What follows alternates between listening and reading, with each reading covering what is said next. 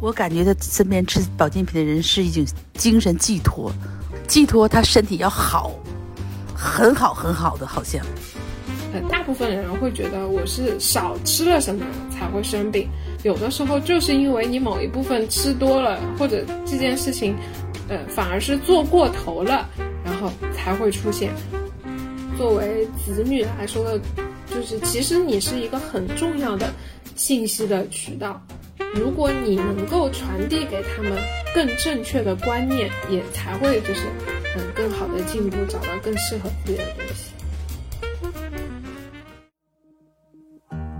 这是一档嗑着瓜子儿讨论生老病死的播客节目，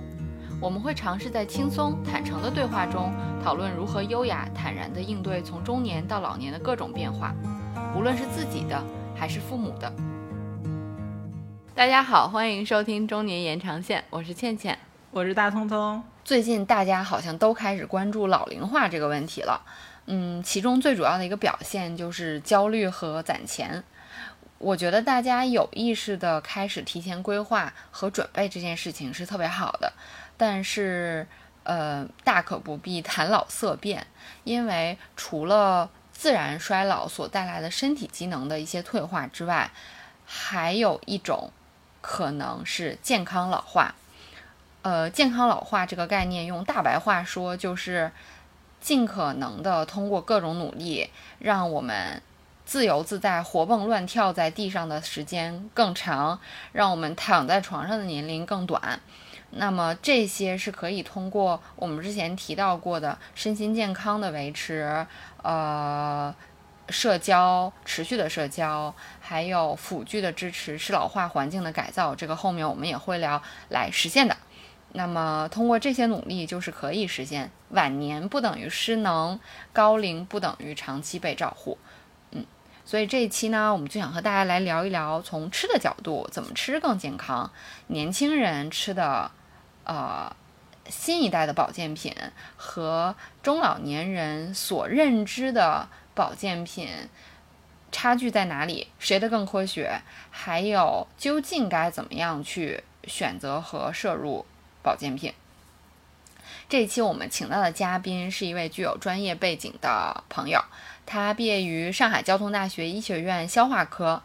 虽然他的职业让人肃然起敬，但是他的昵称非常可爱，让我们欢迎宝宝医生。嗯，大家好，嗯，我呢就是嗯在在交大医学院嗯读书念了八年吧，然后后面呢因嗯就是嗯在消化科工作嘛，因为我们的科室，然后嗯就是除了我们会遇到一些比较。嗯，严重的，比如说出血啊，或者肝病的病人，然后我们还会因为消化科跟身心健康也有很多关系，所以我们经常会遇到，嗯，就是退休了之后，然后出现嗯便秘啊、肚子痛啊，或者是肠道不消化的这些老年人，就是说整体碰到病人的年龄可能呃五十岁、六十岁往上，所以说嗯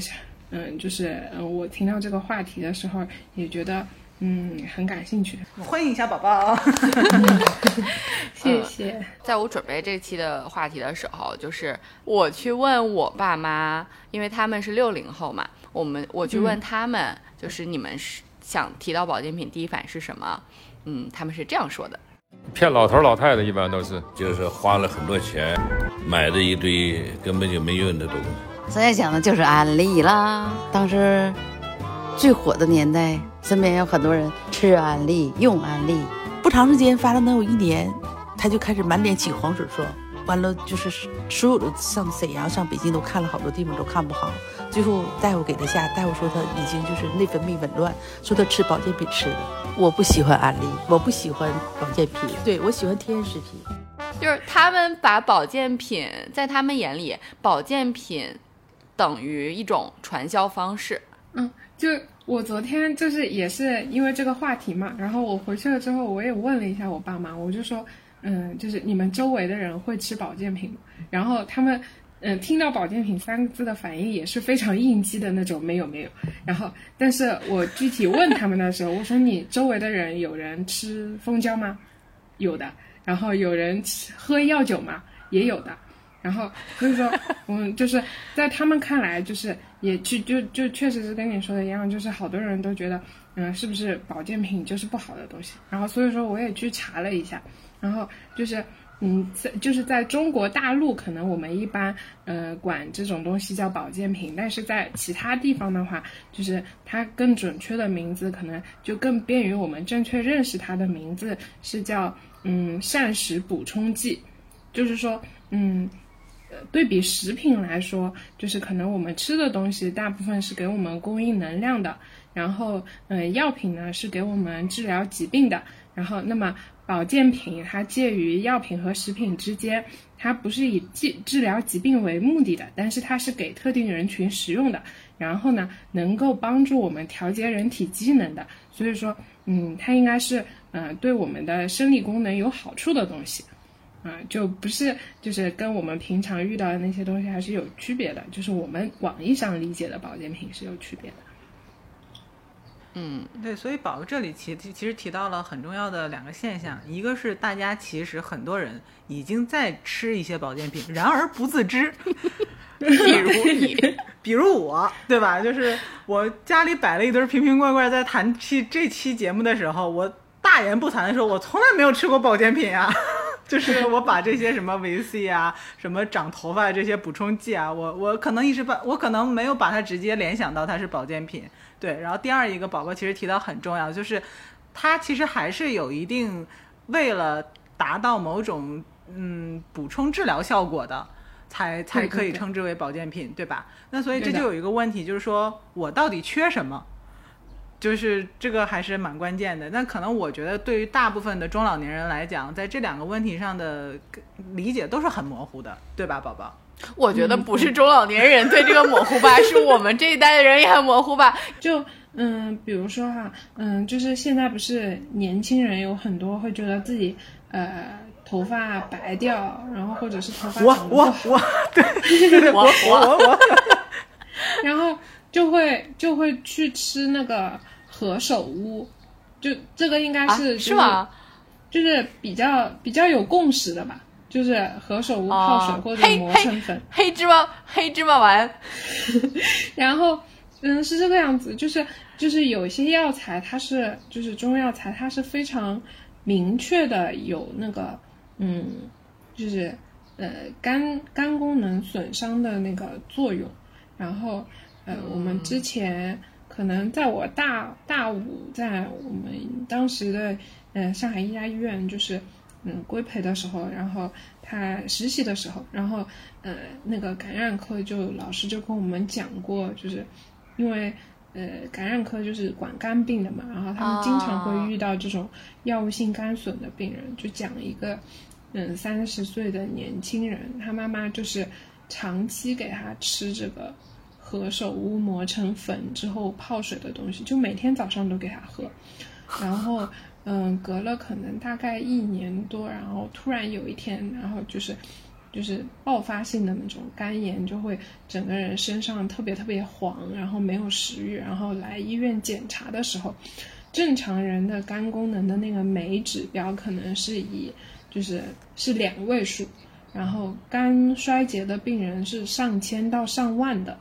然后。而且来了之后，就凝血功能也不好，就是到那个地步之后，就可能药物已经没有办办法把它拉得回来了，然后就需要做肝移植才能救回来。然后那个时候可能是要花嗯七八十万吧，然后刚好他家家里面条件不是很好，然后就结果就那个那个年轻人就非常可惜，然后最后就去世了嘛。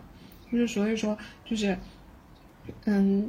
就我感觉这个例子就应该比较极端，而且你想，就是这个，呃，就回到他为什么会生这个病的时候，是他妈妈每天早上给他喂的，嗯，何首乌，然后最后产生了这个结果。那这个家里人生下来可能之后都会非常非常痛苦。然后所以说就是。嗯，你吃东西的时候，一个是要去判断它对你合不合适，二一个是有些东西它可能本来是好的，但是你超过了剂量之后，就因为我们经常就中原西医上讲，就抛开剂量谈毒性是一个很流氓的事情。然后你如果说本来一个好的东西，你使用它过量了，那可能它也就会产生一个嗯不好的后果了。就是嗯，不要把就是所有的对关于健康的这个希望都寄托在一个保健品上面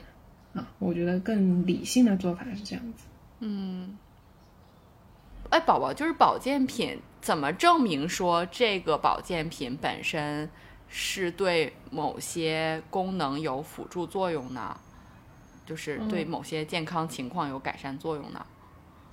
就是嗯，就是我我理解这个问题就是怎么去判断就是保健品它靠不靠谱嘛？然后嗯嗯，就是实际上就是在中国上市的保健品，它是应该是有它的嗯，就是嗯，类似于生产批号的这样一种东西的，就是我们嗯可以查到的。还有一种比较简单的判断方法，就是说，就是保健品虽然它起到的是保健功能，但是它这个东西是不可能覆盖所有的功能的。就是嗯，正常情况下，呃，一样一样东西，比如说维生素 C，那我补的就是维生素。呃，不能说我又能抗肿瘤，然后又能提高免疫力，然后呃又能明目，所有的事情如果都能干的话，那我们可能就会觉得这个东西，呃，相当于说它不是相对的那么靠谱了。还有一个呢，就是昨天我爸提了一点，我觉得非常的有有用。他说，嗯，我我当时问他的问题是，我说如果你的同事送给你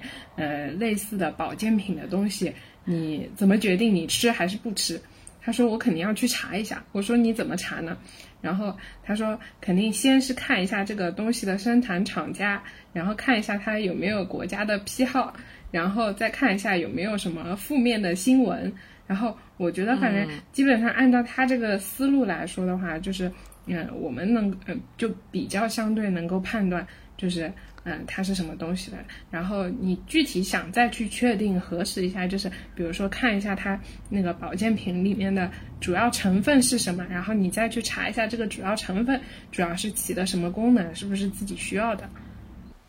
是，哦嗯，可是说到这里啊，就是大家经常会从美国啊、日本啊给长辈们带各种各样的保健品，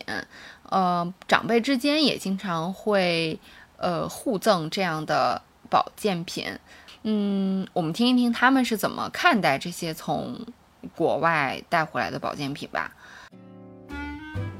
国内的保健品就是以骗人为主嘛，它是专门有人策划弄的，它的质量不行。呃，但是国外的人既然是有市场，人家国外可能，特别是一些发达国家的东西，相对比较严谨呗，所以是。虽然是呃价格可能高点，但是东西还确实起到保健作用。嗯，但是大多数人都不太了解，就知道说买的时候或者送的人说这个东西是补肝的，这是补钙的，嗯，或者是降压、降血压的等等。但是自己了解的不是太多。吃过，吃呃吃过那个是。你看现在还吃呢，有补钙的，叫啥名都不知道，都是孩子那帮孩子买的，说这个好，这个好，感觉不到好坏，好与坏，感觉不到体会，没有坏处。对，没有坏处，但是好处不知道有没有，现在也没感觉，没感觉出来。嗯，但是这里面其实就有一个很大的问题，就是我们自己。对于这些保健品的成分还有呃功能，其实的理解可能是片面的，而加上这些语言障碍，还有专业指导意见的缺失，还有各国对于保健品和药品的这个管理的界限是不一致的，嗯，所以我觉得这儿其中一定会出现一些问题，对吗，宝宝？你有遇到过这样的案例吗？哦，有的，就是嗯。嗯，是这个样子的。呃，我们因为我们科室里面经常会碰到有病人便秘嘛，然后有一段时间我们就发现就特别流行一种粉颜色的便秘小药丸，然后所有的病人都给我们反映说这个东西特别有用。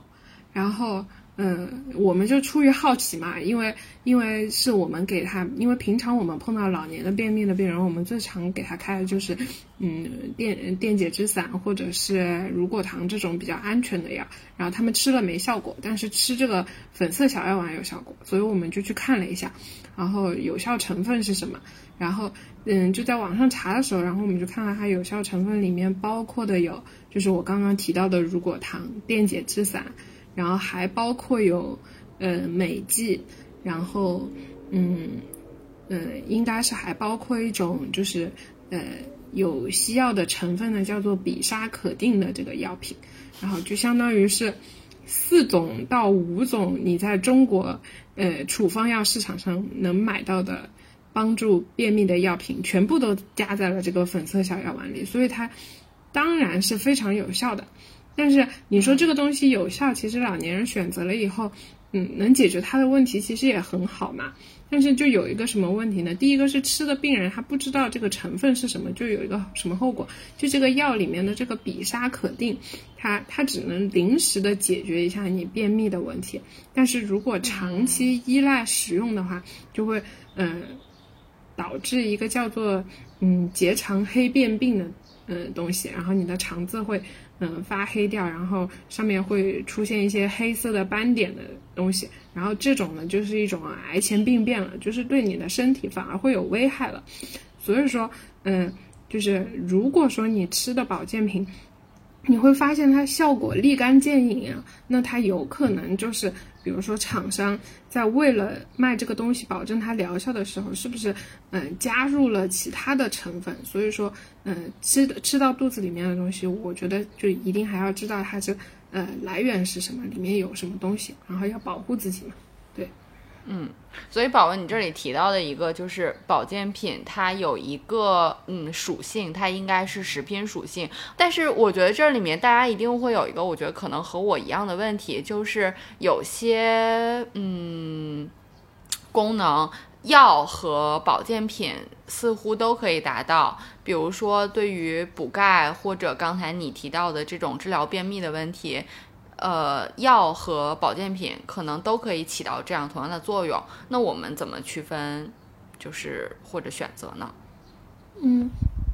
就是嗯，药品跟保健品比较大的区别就是，药品上市的时候，它是要经过药物临床实验的。然后，那嗯，这个临床实验，它一个是要保证这个药品确实有确切的疗效，然后这是一个，但是还有一个更。更重要的部分就是我们要通过这个临床实验去检验它在人群中到底产生了什么不良反应。所以说，我们吃药的时候，这个嗯，就是吃西药的时候，那这个东西呃，它作用是什么，适应症是什么，禁忌症是什么，都是非常明确的。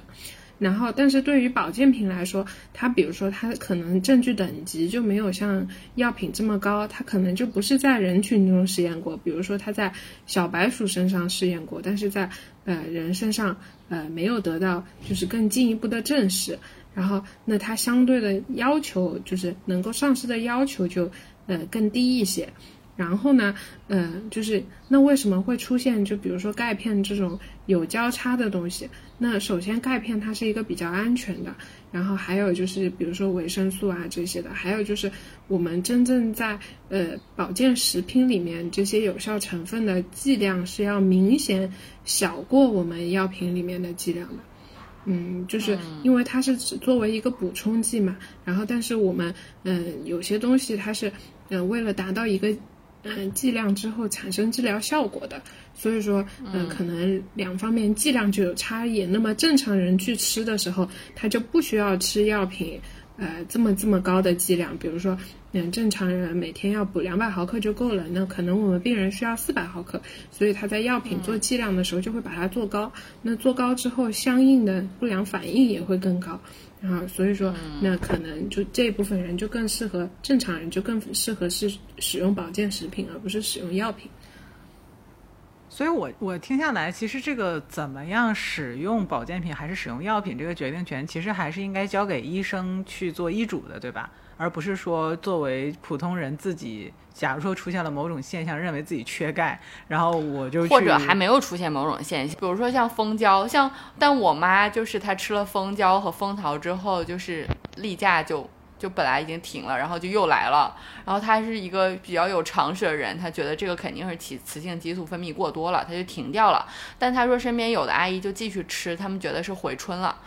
但实际上就造成了就就就妇科疾病，有些本来就有子宫肌瘤，然后吃了之后就就是越来越严重。就宝宝，你你你们接触的病人有没有就是因为比如说自己特别。惜命，然后或者特别在乎健康，但是呢，又觉得好像也不严重到要去医院，因为大家现在去医院，我觉得要么觉得麻烦，要么就是觉得可能有点恐惧，所以把自己，然后最后吃长期这个剂量积累达到一定的毒性，然后然后生病到才到医院来，然后让你们觉得又可气又可笑的。嗯，就关关于这个问题啊，就是。嗯，我有一个观点，就是你怎么来判断，就是我们需不需要吃呃保健品？就呃，因为大部分人吃它还是会有不舒服的地方嘛，对吧？然后嗯，那嗯，就是我究竟是该吃药还是吃保健品？我觉得应该是你有不舒服了，你先去找医生，然后去判断你是不是需要吃药。如果你不需要吃药，你很健康，然后那你选择吃点呃保健品，然后。嗯，就可能，嗯，补一补我自己需要的东西，那没有问题的。就是，嗯，像之前我妈妈就是，她因为那个，嗯，年纪大了之后嘛，然后膝关节痛就不舒服，嗯嗯，然后嗯，所以就，嗯，这膝关节就有一个，嗯，就是很流行的保健品叫做氨糖，但是这个东西它是什么道理呢？就是。人老了之后，然后骨关节炎呢，可能就是因为老年人代谢的关系，他确实缺这个东西，他就可能会出现，就是你需要吃，呃，就是氨糖来补充，然后也确实有好处的。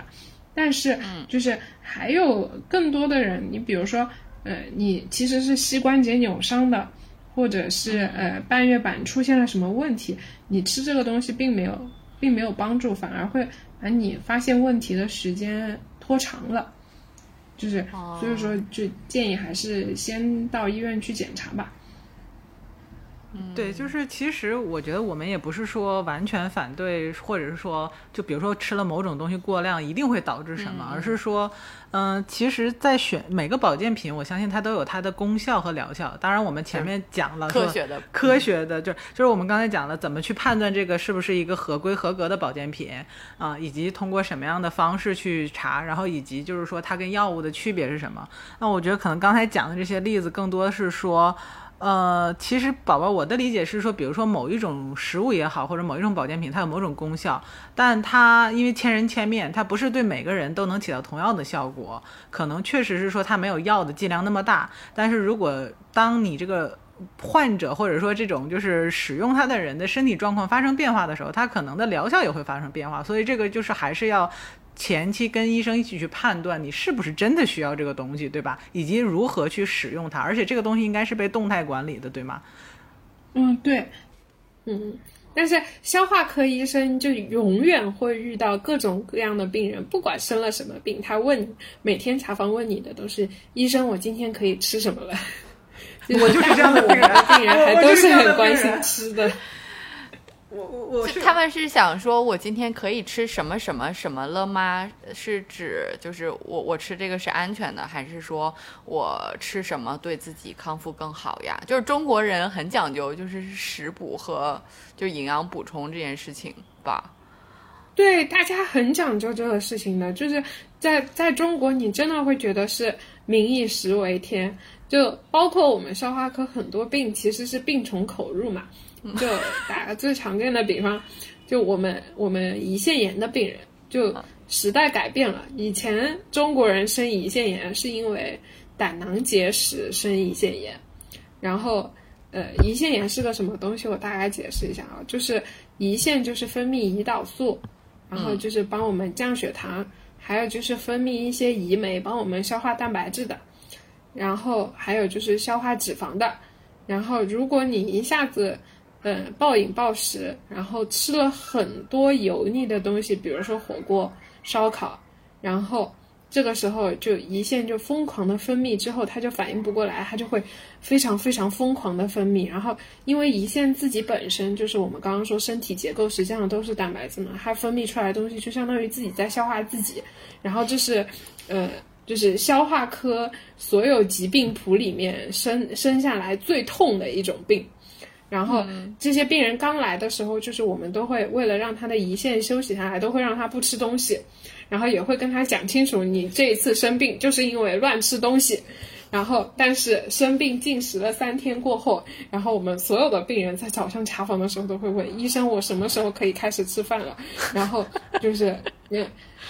特别特别可爱，就是因为一般这种乱吃东西、乱喝酒生病的人，可能也就比我们大不了多少吧，三三四十岁，就他明明知道。是自己吃东西吃坏的，然后出院的时候还要专门来问一句：“医生，你说我这个样子要不要吃点什么再补一下？”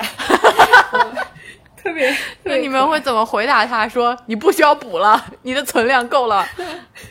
”然后我们我们一般就是碰到这种他他可能会跑偏的，我们都说：“你这种不需要补了，你就坚持吃两个星期稀饭再回来吧。”再说吧，再说下面的事情，然后还会碰到那种管不住嘴的啊，就真的是出去了之后，然后就开始什么，嗯，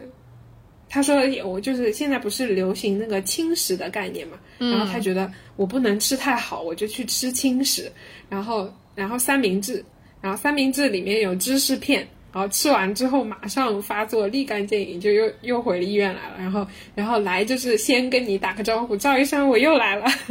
然后你就问他，你这回吃了什么？他说我没吃什么。然后就跟破案一样问他。然后他说吃三明治。然后哦，你三明治里面肯定放了芝士啊。他说对的，那我下回不敢了。所以芝士是不好消化的吗？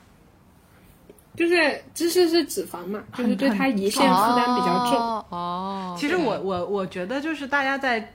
吃东西，不管是保健品还是说刚才讲到的食补养生，其实我觉得大部分人可能会缺少一些这种基础性知识，对吧？就是宝宝，其实我我觉得医生的作用是，比如说当然是救病，但是如果说从养生的角度上来讲，能给的建议反而是这种基础性知识的补充，就你没有办法。去跟每一个病人，在他们生就是生活的每一个细节里面，对他做到面面俱到的照顾。但是他所谓的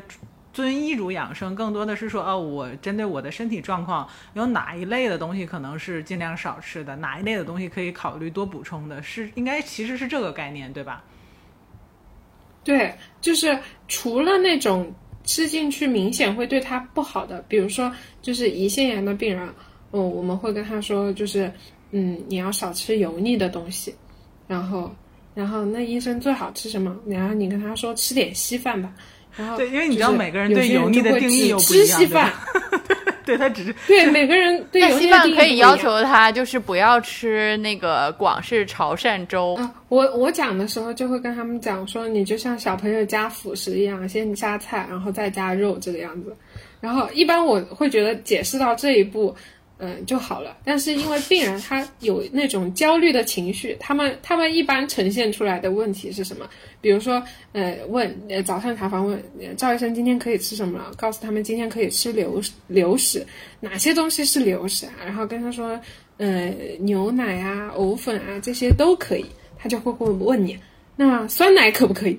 羊奶粉可不可以？羊奶粉就是，所以说。就是，嗯，就是很多时候，一个是我们生病的时候，我们可能，呃，大部分人会觉得我是少吃了什么才会生病，但是也有可能就是有的时候就是因为你某一部分吃多了，或者这件事情，呃，反而是做过头了，然后才会出现。所以说，大部分时候其实你只要养成一个健康的生活方式吧。就是，嗯，该运动时候运动，然后该吃饭的时候，然后今天吃一些这样的蔬菜，明天吃一些那样的蔬菜，然后不去刻意的说吃很多肉，或者是，呃，喝很多呃保健品，那其实反而是你心态好了，生活方式就是趋于正常了，反而对你身体是更好的。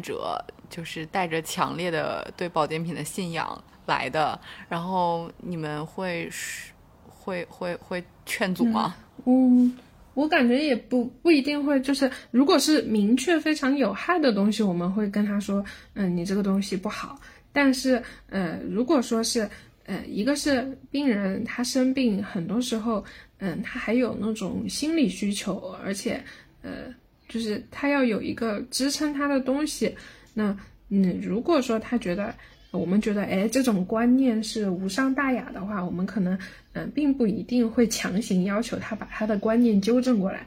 然后也是我那天问了我同学，因为他他自己是，嗯，血液科的医生，然后。呃，蛮有劲的。他说：“你说保健品，我突然想起来一个事，跟表保健品没有什么关系，可能更多的是就是肿瘤病人中间流行的养生观念嘛。”他就说那天早上的时候，因为他们是在移植舱工作嘛，然后那些病人就是呃会先用化疗药把身上的就是造血的这些细胞，就是坏的细胞全部都打没有掉。然后，然后再通过移植新的骨髓进去，然后它再长新的细胞出来，然后这个细胞呢，就是长得比较快，比较好，因为长不出来的话，你身体里面就缺血，缺各种免疫的免疫力嘛。然后今天早上，然后那个他们查房的时候，病人就自告奋勇，然后跟医生争表现，说，嗯，呃，医生，我最近喝了好多番茄鸡蛋汤。然后就这句话听上去，乍一听上去就莫名其妙，番茄鸡蛋汤怎么了？然后他们说你为什么要喝番茄鸡蛋汤？然后他说啊、因为番茄鸡蛋汤是红色的，然后啊就是因为血是红色的，然后番茄也是红色的，然后他就觉得吃番茄可以补血，然后所以说他喝了很多番茄鸡蛋汤。然后就是你听上去你就就会觉得这个病人非常可爱，但是你说你要打击他，你说你吃这个东西是没有用的吗？我们觉得不需要的，就是他呃，如果说哎他本身这个行为哎能够让他开心一点啊，或者是怎么样，我们也不提倡就直接说一竿子把人家打死。就比如说很多老年人，就是像我们刚刚说的，就是很多老年人他会去吃。呃，保健品的时候，其实很多时候他心里面其实还是害怕自己生病的，然后或者是他有什么需求，呃，心理需求没有得到满足的，那他可能会去选择一些保健品，让他自己有安全感。如果说那是对他没有害处的，嗯、我反而觉得，嗯、吃一点可能。嗯，他心情更好，心情更舒畅了，也许身体反而就更好了。即使是个安慰剂，我觉得也挺好的。宝宝你你好有医德呀！我会觉得，你为什么会假设我作为一个专业的医生，对你好的事情和大家都希望发生的事情，我会不告诉你呢？你为什么要自己去尝试这些奇奇怪怪的偏方呢？那可能就是他们会有一种，就是呃，就是刚才宝宝讲这，我觉得还是挺能代表一些人心声的。就是他他相信你，但是他总会觉得说，万一我用了另外一个方式，能有那么一点点效然后，果，所以也是了胜于无的。我想说这个例子是什么意思呢？就是其实很多保健品啊，就是就像我们刚刚说的，它其实当中的有效成分，比起真正的呃药品啊，或者是我们辅助治疗的这些药物，其实它的有效成分没有那么多。它可能只是一个非起到一个锦上添花的作用。那更多人吃这个，其实是因为他心理上有需求，要么就是他有不舒服，他不想去看医生，他希望通过就是这些保健品的事情，能很简单的把这个事情解决掉。然后又或者是他本身已经生了比较严重的病，然后他自己想要找一点事情来做。然后这个时候的话，你呃光靠就是打压他说他不对，或者是他嗯不好，嗯，其实没有那么有必要。我们更倾向于告诉他，哎，就是可能这个东西更好，然后让他接受更正确的观念，其实就可以了。啊，我是这种观点。就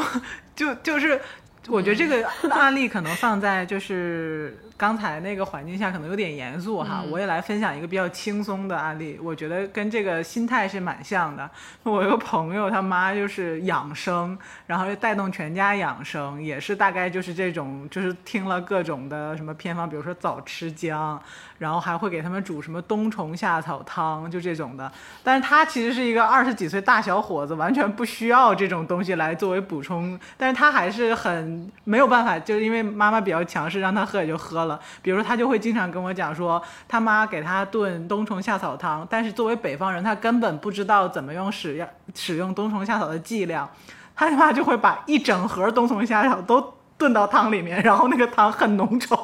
他说已经达到了可能是某种毒药的剂量。然后还有一次是他妈妈说到了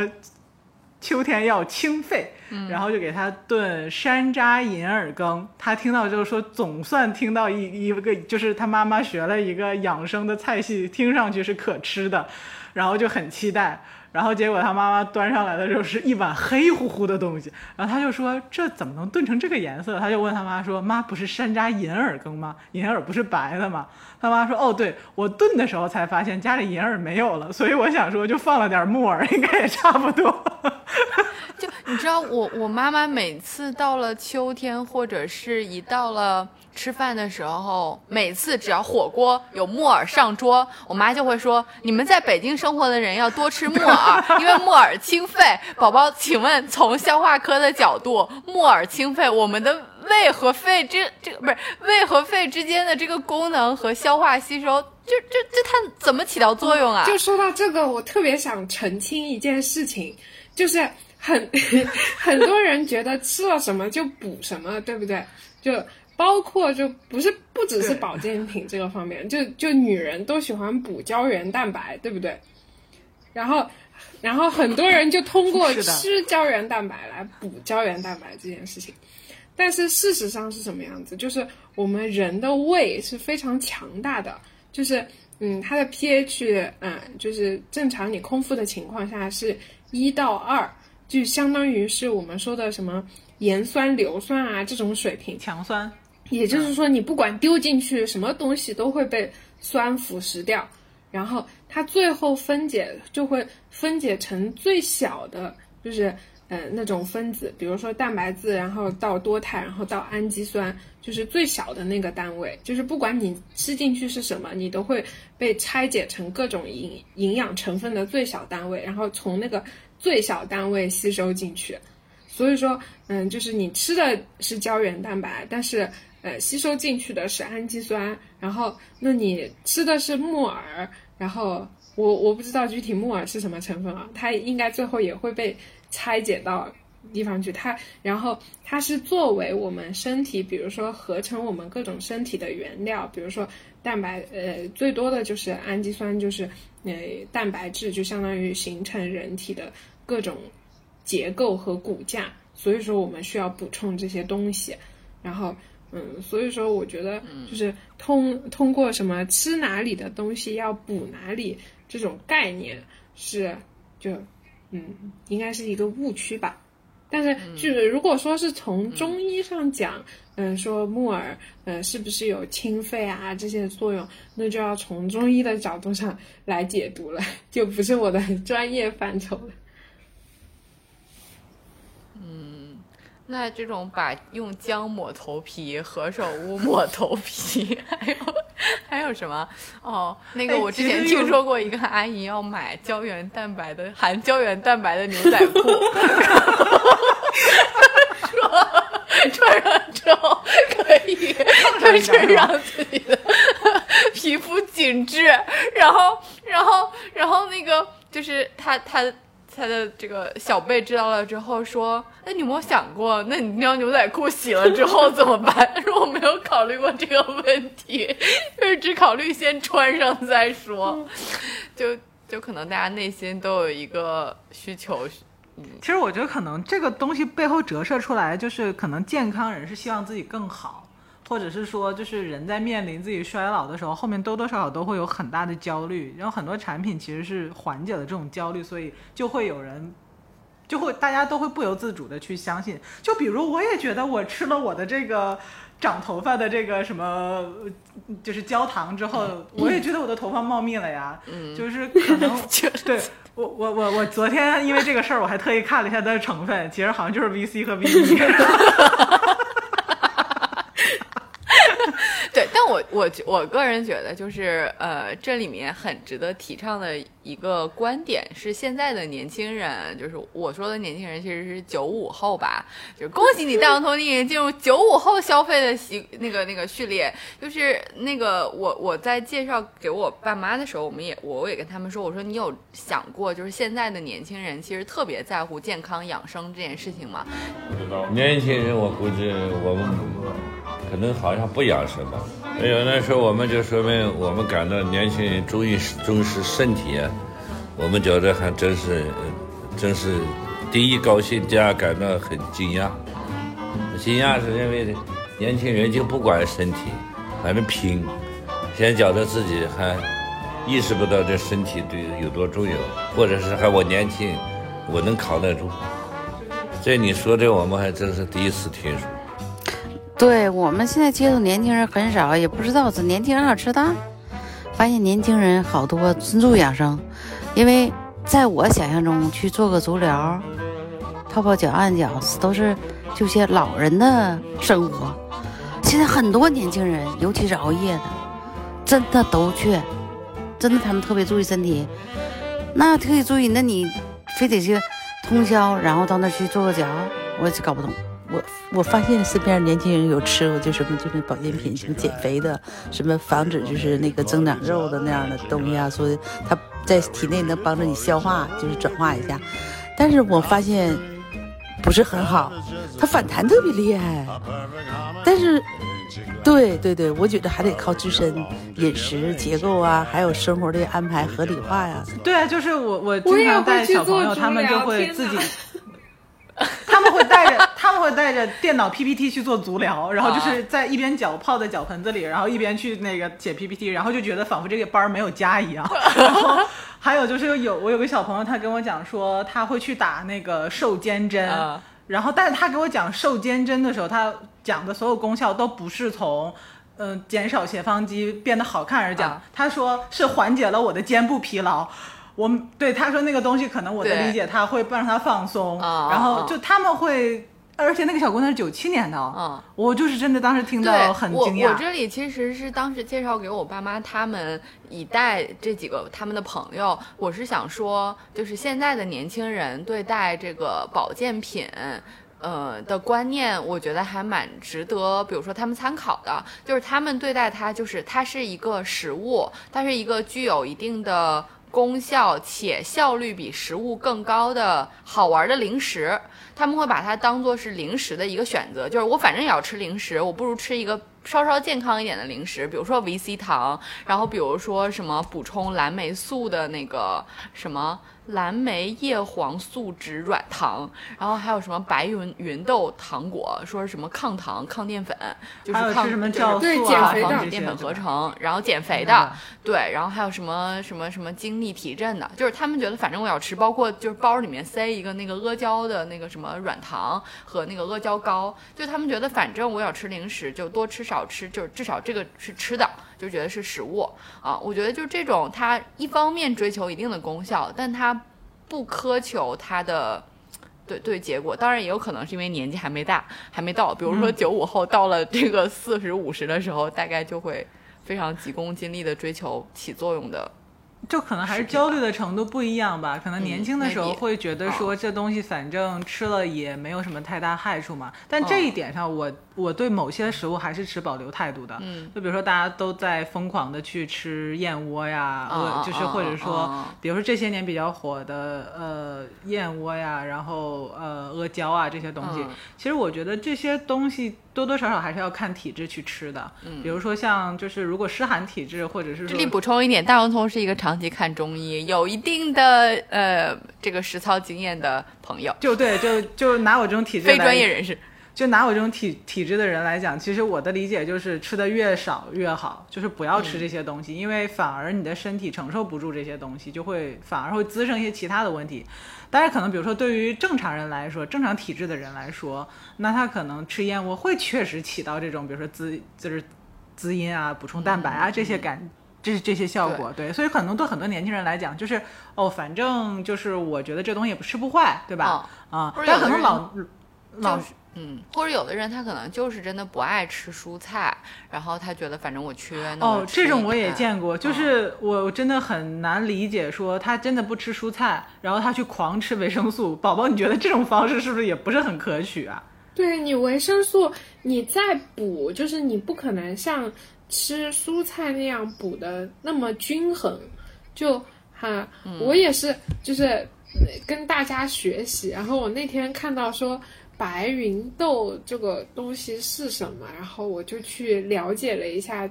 关于抗糖这个概念嘛。然后他说的是，就是。嗯，就是从白芸豆这个东西引申到抗糖的东西上去了，然后就说，嗯，就是，嗯，就类似，就是现在就是我们身体里面摄入的糖分有很多种，就有葡萄糖、果糖，还有乳糖。就是正常这个平时我们说的血糖高是葡萄糖高，然后呢，嗯，乳糖呢可能就是很多中国人就是会出现那种吃奶制品的时候出现乳糖不耐受、有拉肚子的这种情况。然后，呃，那我们平时吃的那些甜食里面，然后最常用的是果糖，因为它最甜。然后，但是呢，它不起到升血糖的作用，因为就是它不是葡萄糖，它检测不到。然后，但是呃，果糖就有一个什么危害呢？就是说，嗯，它吃多了以后，它会呃，就是因为我们肝脏在嗯处理果糖这件事情上，它没有节制，就是你吃一百进去，它就处理一百；吃两百进去处理两百；吃两千进去处理两千。然后就现在呃，很多人不是喜欢什么喝奶茶呀，然后嗯吃甜品啊，包括喝蜂蜜水啊，就是这些东西都是富含果糖的。然后最后导致一个结果，就是我们现在就脂肪肝的人会特别特别多，就是呃，就是因为它、呃肝脏也是就是处理脂肪的，然后因为它的负荷太重了之后，它就处理不过来了，然后所以呃你就理解成脂肪堆积在肝脏就形成脂肪肝了，然后所以说就是嗯。就是如果说我们能通过正常饮食去补充的，我们可能就是反而在吃保健品的时候就要慎重。就比如说，嗯、就是我刚刚看到那个蜂蜜水，然后蜂蜜里面大部分含有的都是果糖这种成分。然后比如说大家吃阿胶的时候，然后呃，那很多时候它是呃跟各种糖浆呀混合在一起之后，因为它为了帮助你口感变得更好嘛，所以说。就是呃，虽然保健品它是有功能的，但是如果说我们正常的饮食，它更符合我们的生理的情况，所以说它可能对我们来说，呃，是更好的选择。那但是比如说有些人，就是我们刚刚说到的，有些人他不喜欢吃蔬菜，他去补充维生素。那我们还可能会碰到一些人，比如说他因为信仰的关系，比如说呃，我吃素，那么他身体可能就需要补充更多的。啊，蛋白质的成分，呃，你光吃豆子是解决不了这些问题的。那他吃一些什么蛋白粉啊之类的，补充一点更优质的蛋白，那可能就是同时满足他呃精神上的需求和生理上的需求。那我觉得是非常好的事情。嗯哎，宝宝，像你们之前就是在医院有遇到过这样这么有科学意识的病患嘛？就是说啊，医生，我是吃素的，然后您建议我吃一点什么样的嗯补剂，然后可以更均衡我的营养呢？就是有这样的人吗？这样人多吗？嗯，我们有碰到过肿瘤科的病人，然后因为呃，他觉得呃，就是生了这个病要去信佛，然后啊反而从正常吃饭变成了吃素，然后我们都很担心他。嗯宝宝，我在帮大广大中老年人追问一个问题，就是呃，如果吃了足够的的蔬菜，是不是就可以缓解便秘的问题？因为原来我不能理解，因为我自己是一个特别顺畅且规律的人，然后但是我后来发现这件事情非常困扰我爸妈，然后我们的那个我们公司服务的老人，就是他们在管家上门服务的时候，就会真的跟管家讲说，哦，我这两天很舒服，很舒服的一个原因，就是其中一个非常重要的指标就是他们排便顺畅。对于老人来说，是因为他们的肠蠕动跟不像原来那么快了吗？还是说他们消化就就整体功能就是到底是因为什么呀？然后怎么样能改善他们这种情况啊？就嗯、就就拿便秘这个事情来说啊，就有呃各种各样的原因。就比如说，就是碰到女性老年的，嗯就是更年期过后的女性，然后我们经常碰到呃便秘，或者说自己有一阵一阵的肚子痛这种情况的，我们一般就是从生活方式上会问她几个问题。第一个是问她当年是不是剖腹产。就是剖腹产的呃人呢，因为就是他那个剖腹产了之后动过肠子嘛，然后肠道就会有渗出、有粘连，然后就会导致他的肠蠕动要比正常的人要差一些。然后呢，呃，还会问的就是这个老年人最近是不是呃在带小孩，晚上休息不好，就是帮自己子女带小孩休息不好，或者是生活上遇到什么有压力的事情。因为呃现在有一个非常好的理念叫做脑肠轴嘛，就是我们的大脑跟肠道的神经系统是连成一起的。如果说你呃过于焦虑，或者是嗯有什么事情忧虑的话，也会引起便秘的情况。然后还有一个呢，就是正常老年人他肠蠕动确实是比较慢的。然后第四一个呢，就是呃肥胖的关系。就是我们的，呃，就像我们的那个肋骨上面的肌肉会参参与呼吸运动一样的，就是我们腹部的，就是腹直肌啊这些东西，其实也也会有相应的有它的作用的。那比如说，如果你老年人有肥胖的问题，那也有可能就是，呃，你的肠蠕动啊这些的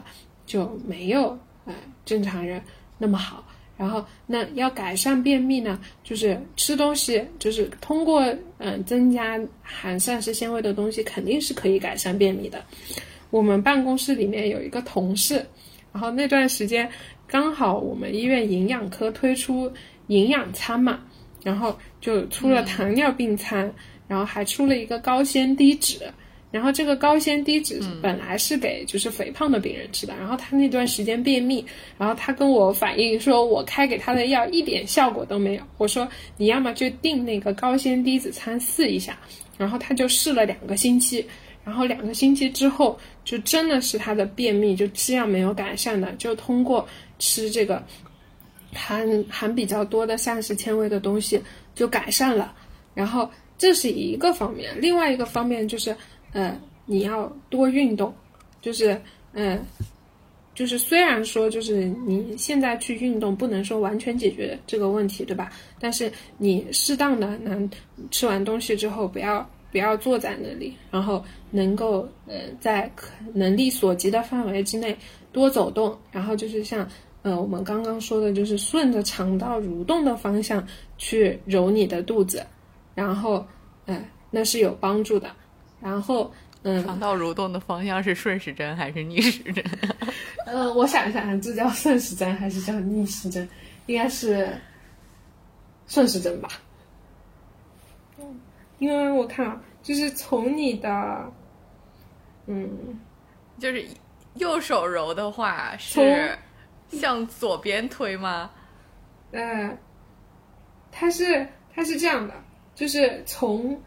盲肠那里往上，然后再横着往另外一边，然后再往下，应该是应该是这个。好的，回头我我帮大家找一张图，然后贴在 notes 里面，让大家自己去看。然后，嗯，还有一个就是要多喝水，就是你摄入了足够的那个纤维之后，你必须喝水，让它膨胀起来，你的大便才能够成型，然后才能够出去。对，然后最后一点呢，就是，嗯，嗯，就是很多老年人会去吃泻药嘛，就是我们刚刚说，就是还有酵素，酵素最近特别流行，酵素还有自己做的呢。嗯，就是嗯，呃吃吃药是这个样子，吃吃药要尽量避免一些什么，避免长期吃类似于芦荟胶囊啊，呃，整肠清啊，然后番泻叶呀、这种东西，它都是会说到导致我们刚刚说的那个结肠黑变病的。建议吃药呢，还是从呃我们医医疗上面比较推荐的这些 OTC，就或者是你到医院去找医生长期开的这些什么聚乙二醇电解质散，然后呃还有乳果糖这些，因为它是不被肠道吸收的，它只在肠子里面起到帮你把大便解出来的作用，它不会吸收进去。然后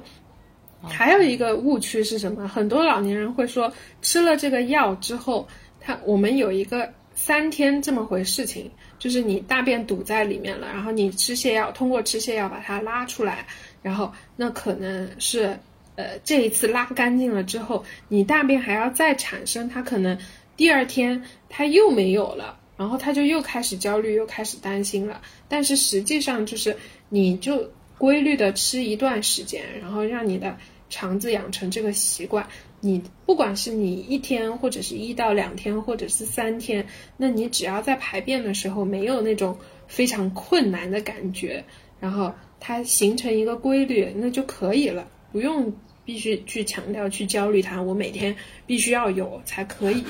这才是就是一个正常的、健康的观念。还有就是，嗯，我多说两句啊，就是属于就是医生就免不了想要输出一下，就是我们特特别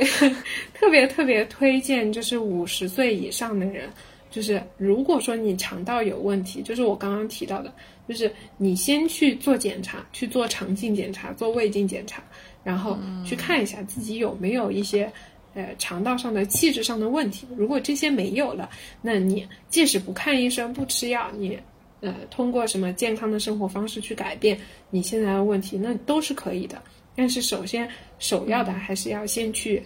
做好基础的体检工作，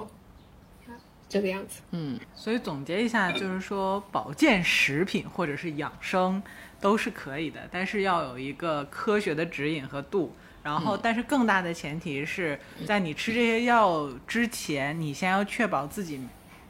去医院做体检啊，没有一些基础性的，就是或者说重大的一些器质性的问题。嗯那其他的这些东西无非是为生活做锦上添花，不要太过，对吧？就是正常范围内，其实都不会有，只要像我们刚才讲的保健品是合规的，然后你购买的途径是合适的，然后以及就是说你自己确定这个方向是对的，我觉得不要过度，其实都是 OK 的。嗯，然后不要自己歪歪，嗯。然后不要自己过度的焦虑，对。有事情找医生，没事情的话想找医生也可以去找不忙的医生聊一聊。对，就是我我我据我所知，就是我觉得医院其实通常是。呃，某一些科室是可能全天忙，但有一部分科室基本上到下午四点半以后，因为大家可能就是都是赶早去看病，嗯，四点半以后反而相对来说宽松一点，是吗？对的。宝宝医生，哎，而且，嗯、就是很多人挂号的就就都喜欢堆在星期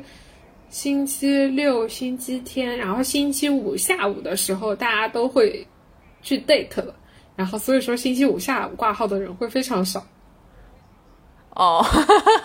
好的，所以所以就是不管是年轻人还是中老年人，就我们这里其实是希望大家都呃科学的对待，就是自己适合或者该用什么样的保健品。如果不需要的话，去享受食物、享受生活不好吗？享受食物本身的享受运动，对享受规律的生活，对吧？的的快感不好吗？因为据据我所知，现在有一些就是年轻人在用的保健品，因为好像是从美国流行过来的，就是呃膳食补充剂的定制。中国的好像就比较简单一点，你可以在线做问卷调查，它是一个压缩版的，就是在线做填一些自己的饮食习惯的问卷调查，然后就告诉你说，哦，你需要补充这些，然后就会开始给你定制剂，然后开始给你寄这个这个你需要的膳食补充剂。就 which 我们觉得已经更比原来更近了一步，就是它其实是定制化的，它没有像原来说所有人都吃，就是家里面大概摆十瓶，就是都吃，嗯，我觉得是好的，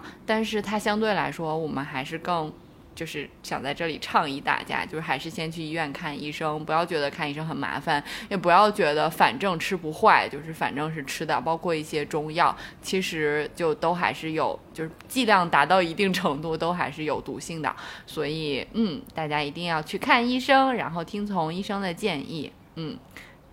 对的，就是看医生没有被病人问奇怪问题的时候是多么平和，而且就可能就是拿给老年人说，呃，就是看医生这个可能他们会稍微抵触一些，但是呃，定期体检一定是要做的。如果你的体检报告是非常健康的，那么呃，选择一些膳食补充剂啊，然后作为呃。补充就是，可是大家对体检也是恐惧的，就是这个我们回头可以单聊一期。我觉得可能就是说，很多叔叔阿姨会觉得说体检恐惧是觉得本来不去自己还没什么毛病，然后去了之后就被定义成一个病人，对吧？但其实更多的是就是而是说体检是帮助你更好的认识你自己嘛，对吧？就像这些有基础，尤其这些有基础代谢病的这些中老年人，其实他们更需要就是知道如何。科学的帮助自己去进补，因为有很多时候你的身体条件，当你自己不自知的情况下，你补了其实也是没有补嘛，对吧？所以我我理解宝宝想跟我们传递的就是，我们先去扫清楚对自己身体的盲区，然后呢，我们再看如何的更科学的帮助自己做更好的保健和养生。对，就我那天跟我爸妈聊的时候，就也发现一个问题，就是我问他们，就是你们就是知道了解一个小嗯保健品，或者是嗯就是这种养生小窍门，一般都是怎么看到的？然后就就我爸我妈跟我说到的，大部分其实还是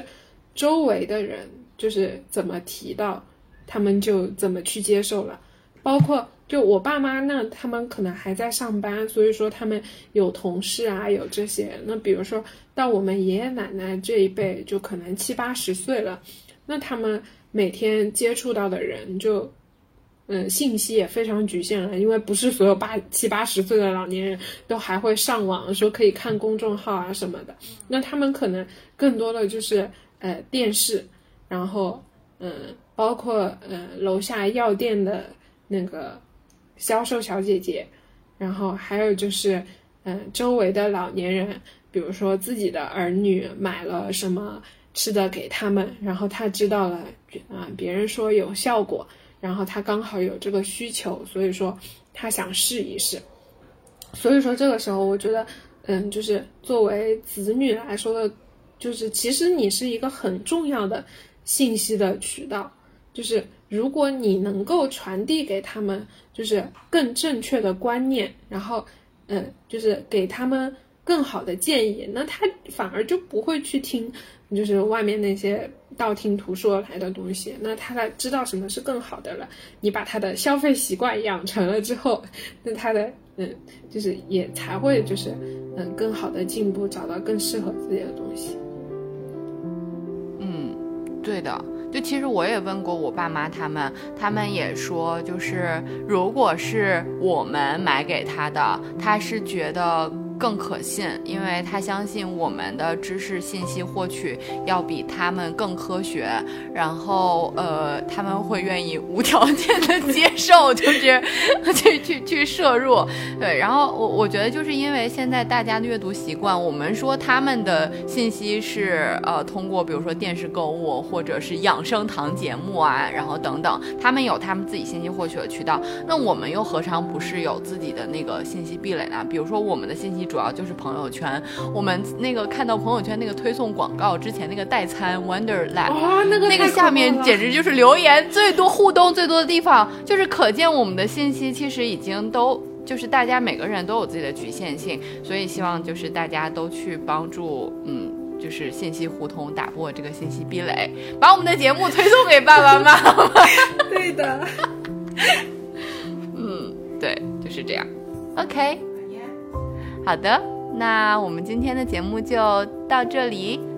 谢谢宝宝，谢谢宝宝的科学科普，然后让我们看到了一位嗯非常体谅病患，然后为大家着想，从呃病患的角度去看待问题的嗯医生，嗯，所以希望听到这期节目的叔叔阿姨和。